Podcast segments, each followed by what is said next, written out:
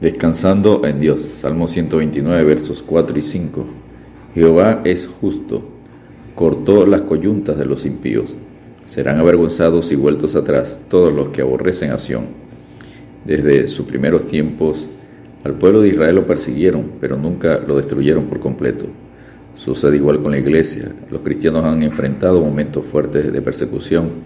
Sin embargo, la iglesia nunca ha sido destruida. Como dijo Jesús a Pedro, sobre esta roca edificaré mi iglesia y las puertas del Hades no prevalecerán contra ella. Mateo 16, 18. Cuando se enfrente a la persecución y a la discriminación, cobre ánimo. La iglesia nunca será destruida. Bienaventurados sois cuando por mi causa os vituperen y os persigan y digan toda clase de mal contra vosotros, mintiendo. Gozaos y alegraos porque vuestro galardón es grande en los cielos, porque así persiguieron a los profetas que fueron antes de vosotros. Mateo 5, versículos 11 al 12. Número 1, sufrimiento y liberación. Salmo 129, versos 1 al 4. Muchos me han angustiado desde mi juventud. Puede decir ahora Israel. Salmo 129, verso 1. El salmista recuerda los sufrimientos de Israel desde los días de su opresión en Egipto. A través de toda su historia, el pueblo de Dios ha tenido que confrontar oposición y sufrimiento. Pero un resumen de esta historia hace al salmista alabar a Dios. Mucho me han angustiado desde mi juventud, mas no prevalecieron contra mí. Salmo 129, verso 2.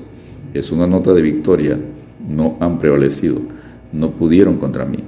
Sobre mis espaldas araron los aradores, hicieron largos surcos. Salmo 129, verso 3. La figura de arar sobre las espaldas indica sufrimiento fuerte, horrible. Isaías usa una figura semejante. Di mi cuerpo a los heridores y mis mejillas a los que me mesaban la barba. No escondí mi rostro de injurias y disputos. Isaías 56. La misma figura describe el sufrimiento del siervo de Jehová. Predice el castigo injusto de Jesús antes de su muerte, soportando los horribles azotes del látigo de sus atormentadores que laceraron su espalda. Juan 19.1. Las opresiones de los egipcios hicieron daño físico a los israelitas, pues los golpes de los capataces hicieron surcos en sus espaldas. Isaías 56. Pero nunca acabaron con el pueblo de Dios, porque Dios es justo y fiel. Su pueblo ha sobrevivido a través de más de 30 siglos. Una vez preguntaron a Martín Lutero cómo se puede comprobar que la Biblia es la palabra de Dios. Su respuesta fue, los judíos, Jehová es justo, cortó las coyuntas de los impíos, Salmo 129, verso 4. Este verso amplía la nota de victoria. Jehová es justo, es fiel a su pacto con su pueblo. La metáfora cortó las cuerdas, las coyuntas, puede tener doble significado. Número uno, Dios liberó a los oprimidos, como el buey es librado cuando se cortan las cuerdas del arado. Y número dos, Dios cortó el poder de los angustiadores. Número 2. Dios defiende a su pueblo. Salmo 129, versos 5 al 8. Serán avergonzados y vueltos atrás todos los que aborrecen a Sion. Salmo 129, verso 5. Esta estrofa es una oración de confianza en la acción justa de Dios. El salmista no tomó venganza, sino pide que Dios haga justicia. Es claro que el pueblo está orando, intercediendo por la derrota de los enemigos y por la victoria de su ciudad. Lo que Dios ha hecho en el pasado nos da confianza para el futuro el lenguaje nos sirve bien en la batalla contra las fuerzas malignas. Podemos pedir, clamar por su derrota. La gran respuesta y la única a esta oposición es la oración. Vestidos de toda armadura de Dios, para que podáis estar firmes contra las acechanzas del diablo, porque no tenemos lucha contra sangre y carne, sino contra principados, contra potestades, contra los gobernadores de las tinieblas de este siglo, contra huestes espirituales de maldad en las regiones celestes.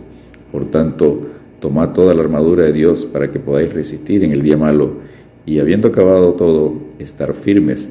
Efesios 6, versículos 11 al 13. Los enemigos de Dios serán como la hierba de los tejados, que se seca antes que crezca. Salmo 129, verso 6. La hierba que crece en las pequeñas roturas de los techos se seca enseguida. Así son los que se oponen a Dios, los que no beben de la fuente de agua viva. De la cual no llenó el segador su mano ni sus brazos el que hace gavillas.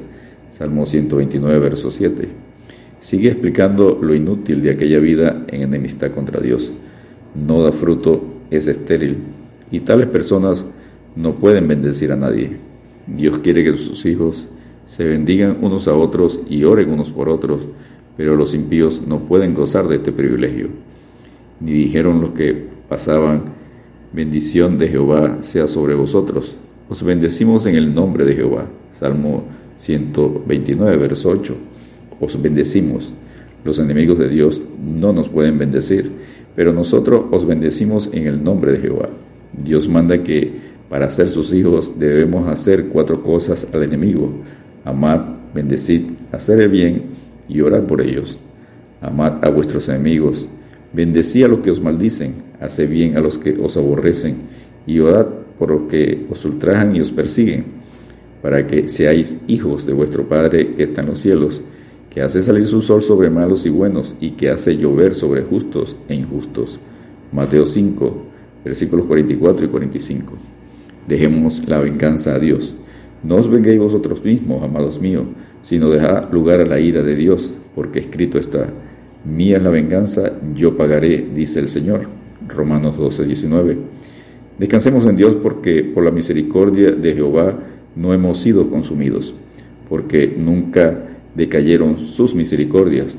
Nuevas son cada mañana. Grande es tu fidelidad. Lamentaciones 3, versículos 22 y 23. Dios te bendiga y te guarde.